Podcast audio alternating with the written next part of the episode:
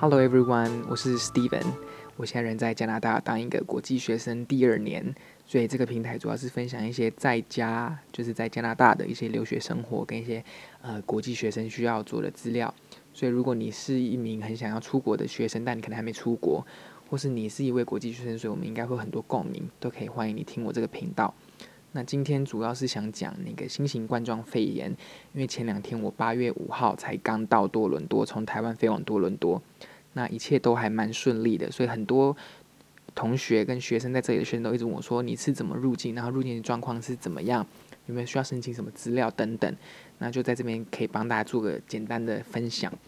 首先主要呢是我跟呃，因为在海关的时候，在台湾的台湾桃桃园机场，他们就会问你说你的入境理由是什么。所以我都很建议大家在出国前，可以先在家自己做三件事情。首先，第一件事情就是先看你自己的 student permit，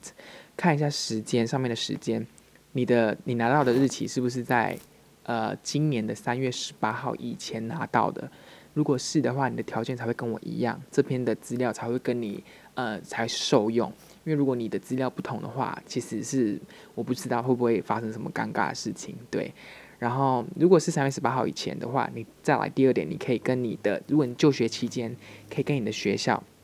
申请一篇，申请一个叫做 support letter。因为我是跟学校说，嗯，我在什么时候要入境，那我怕被遣返，是不是能麻烦你，呃，能帮我就是写个资料等等，让我可以入境比较好入境。那他们是马上回我说，呃。这封信会帮忙你入境，会解释原因，但不能保证你一定会有办法入境。所以我觉得还是看各个学校。那我个人是在 George Brown 念的，对，所以大家可以问问看自己的学校。但我觉得这个 support letter 是蛮必须的。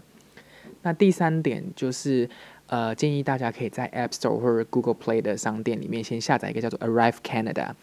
那个是呃类似叫做加拿大的居家检疫调查表，它上面大概有四题题目。那你写完之后，其实你在过海关的时候会比较好过。那我大概讲一下我到达多伦多当天的程序，呃，sorry，我坐飞机当天是怎样的程序。我其实刚在台湾到了桃园机场的时候，一入海关就是海关会就会直接问你说，呃，你为什么要现在过去加拿大？你是用什么身份过去？所以其实这边会耽误蛮多时间的，非常建议大家可以提早到桃园机场。然后他会要求你问你原因，所以在这个当下你就可以把 support letter 拿给他们看。他就不会问你太多问题，你也不太需要自己啊去想任何的理由。那看完之后呢，他就会说：“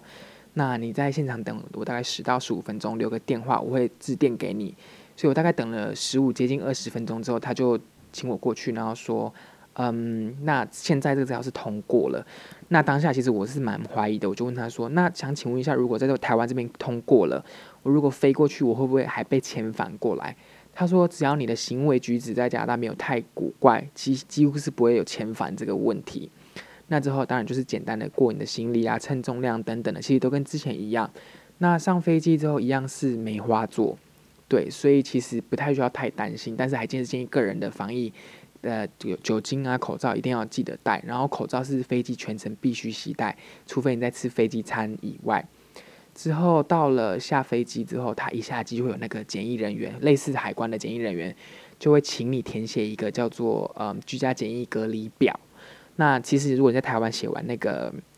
呃 App 上面那个 Arrive Canada 上面的试题写完之后，你就给他看那个代码就可以了，不然会写很大一张的居家检疫调查表。然后你在飞机上会收到一个入境的那种调嗯入境的一个 form，你一样就是每个人都要写，但是那个就很简单。然后等到你过完那个检疫人员之后，到了真正的那个海关，他就会要看你的 permit，看你的签证。看完之后，他就跟你说你的那个入境的那个单可以给他看。然后之后，其实他没有太刁难，刁太刁难我，就直接让我入境了。这方面我觉得其实还蛮简单的。所以其实最主要几点就是：第一个，请你确认一下你的签证 student permit 是到什么时候，呃，是什么时候拿到的。然后务必要记得，以上的这些资讯都是在一定要在八月三十一号以前入境，因为。加拿大政府有宣布说，八月三十一号不是八月三十一号之后的消息有可能会更改，所以各位再麻烦自己确认一下，因为不确定说之后会不会有做任何的更改。以上大概是这样子，所以如果有任何问题都欢迎啊，可以让我知道，我应该会留联络方式吧，因为我也是第一次用，不太清楚。但请记得一定要订阅我这个频道，因为我之后会讲更多在加拿大发生的事情。如果喜欢的话，或者觉得有用的话，都有很多消息可以跟大家分享哦。That's it for today, and thank you for listening. Bye. Have a nice one.